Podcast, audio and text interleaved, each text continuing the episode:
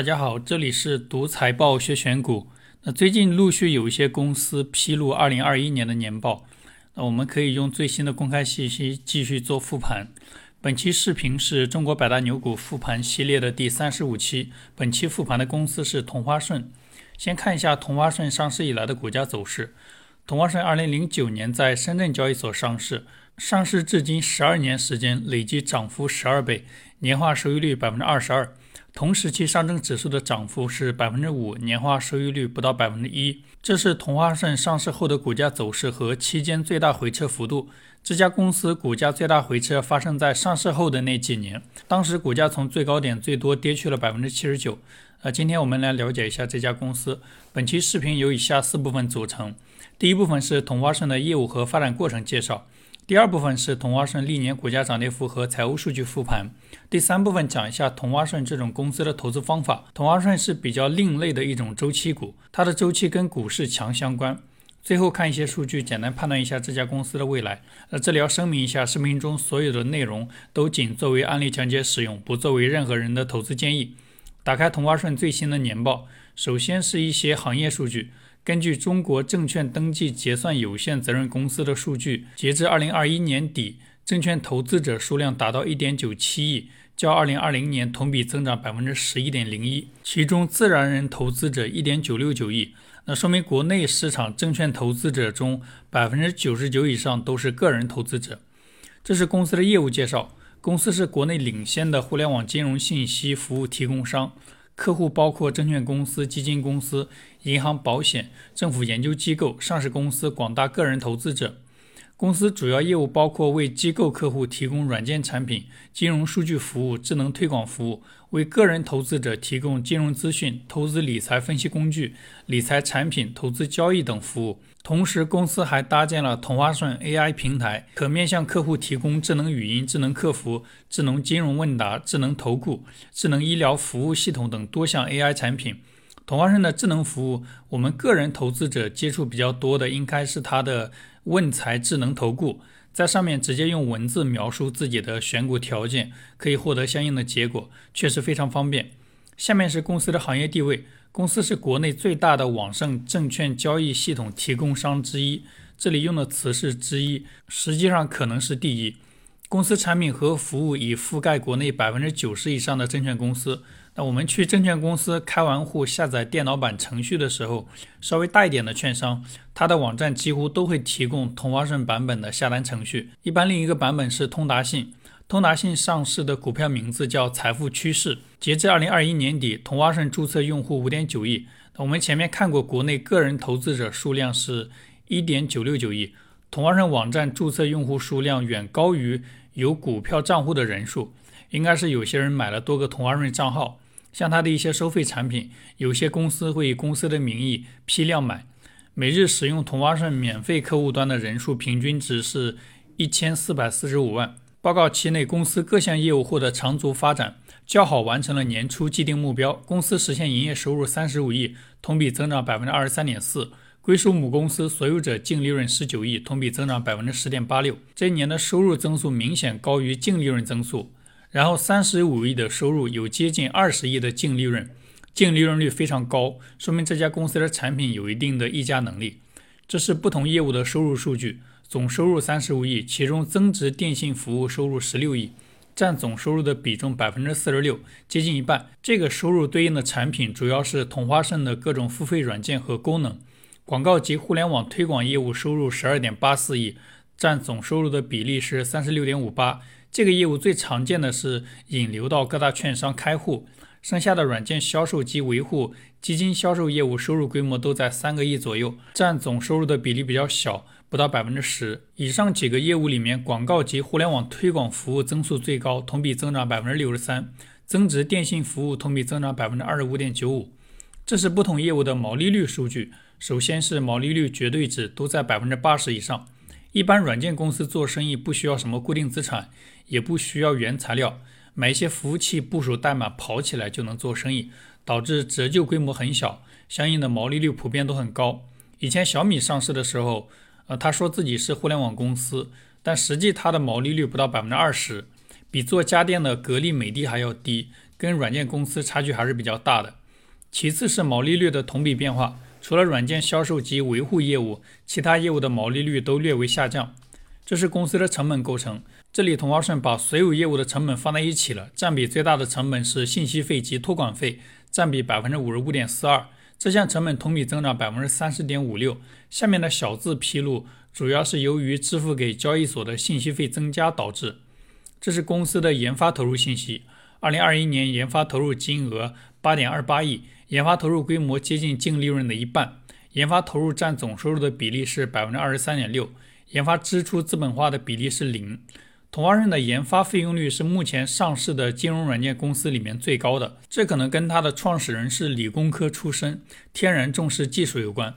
下面是同花顺的股东信息，同花顺的前五大股东都是管理层或者管理层的马甲，第六大股东是北向资金，剩下的股东是一些投资机构或者个人。下面简单介绍一下同花顺的发展历程。同花顺创始人叫易征，一九七零年出生，北京人。一九八九年，易征考入浙江大学读工业自动化专业。他读书的时候接到一单生意，给一家公司做证券分析软件。他找了几个人租了个办公室，进入软件开发领域。这单生意最后没赚什么钱，但让他一个学自动化的学生进入了金融软件领域。一九九四年，易征毕业之后，正式成立了一家叫核心的公司，从事金融软件开发。早期做的是期货软件。做了一款叫“期货龙虎榜”的产品，软件功能是用一定的技术手段获取不同期货品种每天买入卖出规模最大的席位，作为收费内容。现在有一些期货品种每天还会披露这些信息。当时这个软件销量非常好，公司成立第二年，在只有四个员工的情况下，年收入过百万。但是好景不长，那个年代国内期货市场比较乱，一九九五年出现了一些人为扰乱市场秩序的事件。最出名的是三二七国债期货事件，当事人坐牢的坐牢，消失的消失，最终期货市场出了很多新的规则，甚至取消了一些品种。易征的期货软件生意也受到影响。他的公司最难的时候，连续二十个月亏损。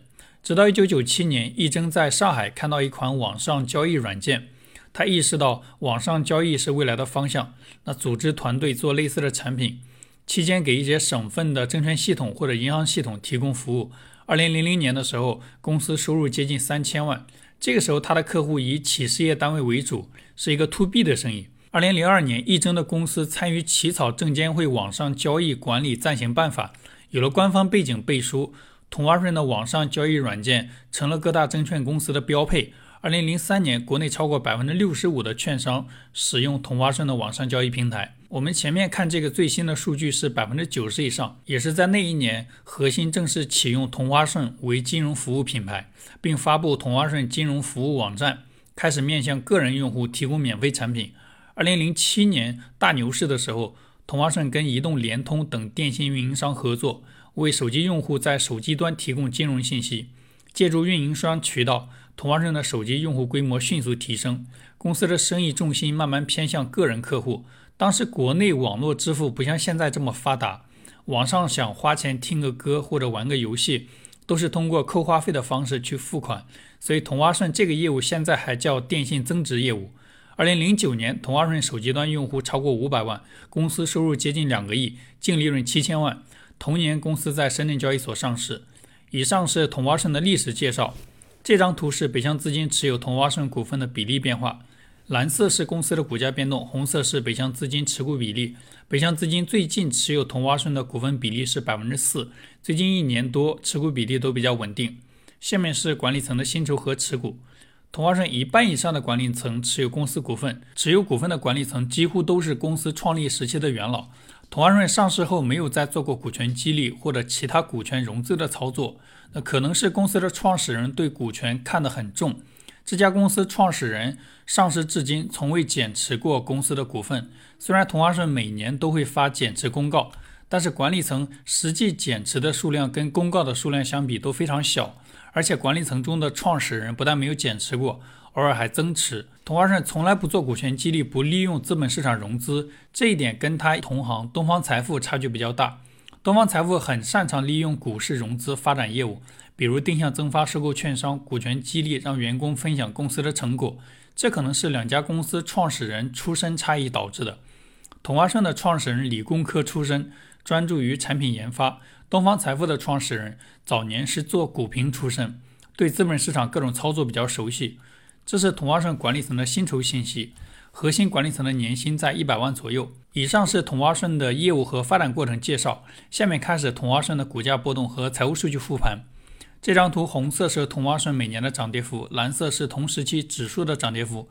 同花顺上市十三年，有九年跑赢指数，主要是股市比较好的时候。同花顺会有比较明显的超额收益。这张是同花顺的收入变化。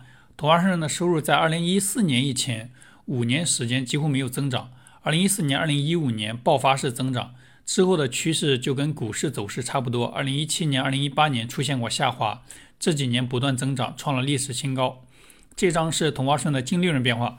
同花顺的净利润趋势整体上跟收入类似，净利润的波动明显比收入的波动要大。二零二一年，公司的净利润增速低于收入增速。从收入和净利润的变化来看，这家公司的生意明显有周期性，只是它的周期跟股市涨跌有关，比较难预测。这是公司每年税前利润构成。同花顺百分之九十左右的税前利润都是主营业务利润，每年有一部分政府补贴。这张是公司的毛利、净利润和各项费用占收入的比例变化。那前面说过了，同花顺的毛利率非常高。二零一四年开始，这家公司的毛利率长期在百分之九十左右，净利润率也非常高，在百分之五十左右。这个毛利率和净利润率已经接近白酒行业里面的贵州茅台了。这张是公司的资产结构图，公司规模最大的资产是现金类资产，七十三亿，占总资产的比例在百分之八十以上。公司账面上现金比例非常高，其次是固定资产十一亿，其他资产规模非常小。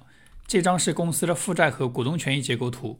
公司最大的负债是预收类款项十个亿，主要是合同负债。这家公司最新的年收入是二十五亿，合同负债加预收款接近收入的三分之一，所以合同负债加预收款占收入的比例可以用来辅助判断这家公司生意的拐点，间接预测公司的股价。之前在财报课里面详细讲过海天味业的案例，负债中有息负债的规模是零，远小于前面七十三亿的现金类资产，公司现金流非常充足。这张是公司的营运资产、营运负债和营运净资产的变动。公司的营运净资产一直小于零，而且营运净资产的变化跟公司股价走势相关性比较强。二零一五年到二零一八年，营运净资产从负十四亿到负八亿不断增长，期间公司的股价也在不断下跌。二零一九年开始，营运净资产从负八亿下降到负二十亿左右。这个时期公司的股价不断走高，这个指标可以用来辅助判断公司的投资时机。下面是现金流量表。公司规模比较大的现金流，主要是主营业务收到的现金、生意扩张支出的现金、分红分掉的现金。公司主营业务赚到的现金整体跟净利润的趋势一致，都随着股市的涨跌而变化。生意扩张支出的现金这几年明显增长，但规模远小于主营业务收到的现金，所以公司的造血能力非常强。这家公司大概每年百分之四十左右的净利润会用于分红。由于这家公司上市之后再也没在股市融资，所以它在股市中累积分红分掉的现金已经大于它在股市中累积融资筹集的现金。这张是公司的自由现金流变化。二零一四年之前，这家公司的自由现金流出现过小于零的情况，但是之后公司的自由现金流一直大于零，而且规模接近当年的净利润。这张是公司的资产质量和估值数据图，因为它的净利润有周期性。那所以它的资产质量也是呈现周期性的波动。二零一五年开始，同花顺的净资产收益率很少会低于百分之二十，属于非常优秀的水平。二零一五年开始，这家公司的估值相对比较稳定，市盈率大部分年份在四十倍以下。以上是公司的股价波动和财务数据复盘。下面讲一下同花顺的投资方法。我们前面通过同花顺的业绩数据，能够看出这家公司的生意是周期型的生意。适用的投资方法也是周期型公司的投资方法。根据同花顺披露的财务数据，这几年的投资机会出现在二零一九年四月份。当时同花顺披露二零一九年的一季报，可以确认公司的生意结束下行周期，进入上行周期。这个拐点符合财报课里面讲的周期股的投资模型。